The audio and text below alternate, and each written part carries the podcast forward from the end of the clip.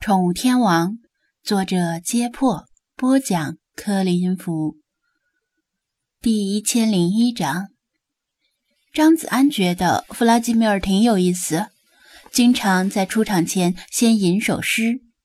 听到吟诗之后，他知道自己没必要出手了。循声抬头望去，只见小区的供气管道上蹲着弗拉基米尔。比较意外的是，旁边还蹲着另外几只猫，有一只灰的，一只三花，还有一只鼻子下方是黑的，像是长了希特勒似的小胡子，模样滑稽搞笑。这三只猫灰头土脸，猫毛蓬乱，好几撮毛粘在一起打了绺，看样子都是附近徘徊的流浪猫。他们和弗拉基米尔并排蹲在供气管道上，低头盯着下面的众人。生命受到严重威胁的小白猫求助似的向他们喵喵叫。其他人虽然听不懂弗拉基米尔的诗词，但都听到了他的叫声，也看到了供气管道上的四只猫。哈哈，这下有意思了！一下子来了这么多流浪猫，我还以为小区里的流浪猫都被我打绝了。没想到还剩下几条漏网之猫。刘永辉哈哈大笑，把球棒藏到身后，从牛仔裤的屁股兜里掏出一个塑料自封袋，从袋里又摸索出几条小鱼干，对着弗拉基米尔他们挥了挥：“来，下来吃小鱼干。”刘文英盯着那几只猫。担心它们真的被小鱼干诱惑而跳下来。虽然它的毛毛是被流浪猫抓伤之后感染了狂犬病，而且有一段时间它也很恨抓伤毛毛的流浪猫，甚至亲手拎着球棒在小区里寻觅它，以防再有其他家猫被抓伤。但是毕竟冤有头债有主，怎么能滥杀无辜呢？最关键的是这几只猫。都不像是感染了狂犬病的猫呀。自从毛毛出事之后，他从张子安那里得知，感染了狂犬病之后，往往会有畏光怕风的表现。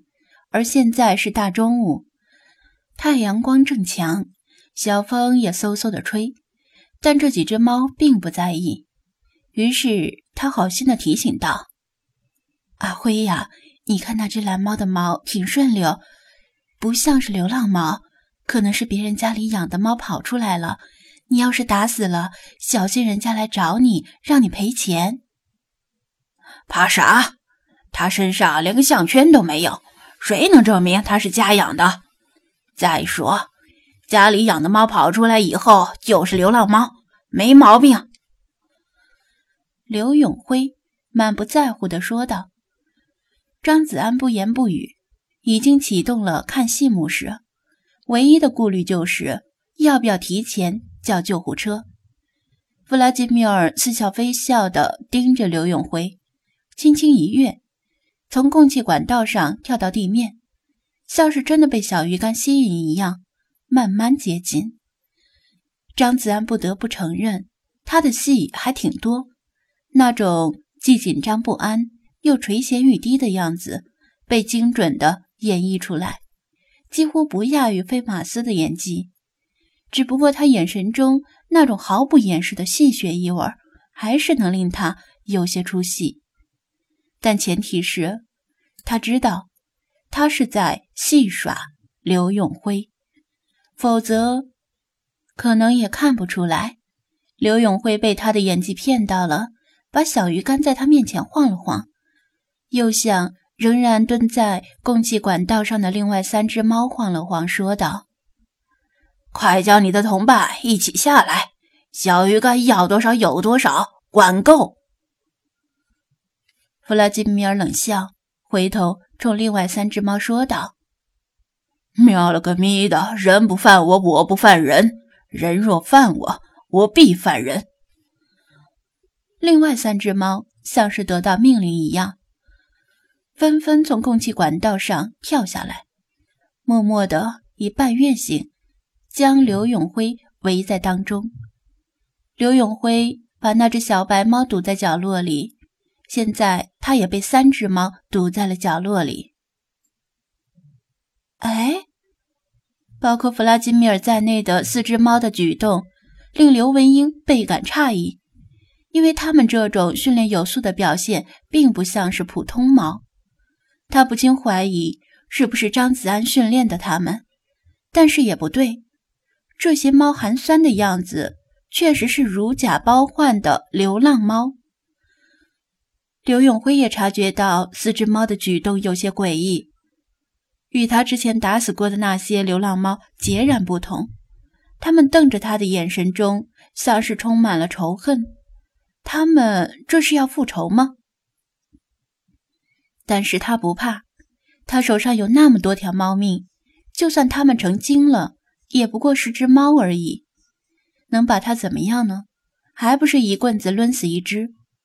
呵呵，行，你们想玩是吧？他色厉内荏的嘿嘿一笑，把装有小鱼干的塑料袋往地上一扔，悄悄的从身后抽出金属球棒，打算等流浪猫们抢食的时候趁机下手。结果他没想到，弗拉基米尔不屑一顾的挥爪把塑料袋扫到了一边，其他三只猫。本能的被小鱼干的气味所吸引，但是坚持着没有离开原位。刘永辉看出来了，这只蓝猫是领头的。他听说过狗群里有狗王，狼群里有狼王，但还真不知道猫里面也有领头。这也算是新鲜事儿。你，他像是刚才指张子安一样，用球棒。抑制弗拉基米尔，你妹！还不等他把想说的话说出来，弗拉基米尔闪电般的探出前爪，又是一爪子拍在球棒的侧面。刘永辉只觉得一股奇大的力量击中了球棒，令他的手腕骨痛欲折，再也握不住球棒。哎呀！他捂着手腕，龇牙咧嘴。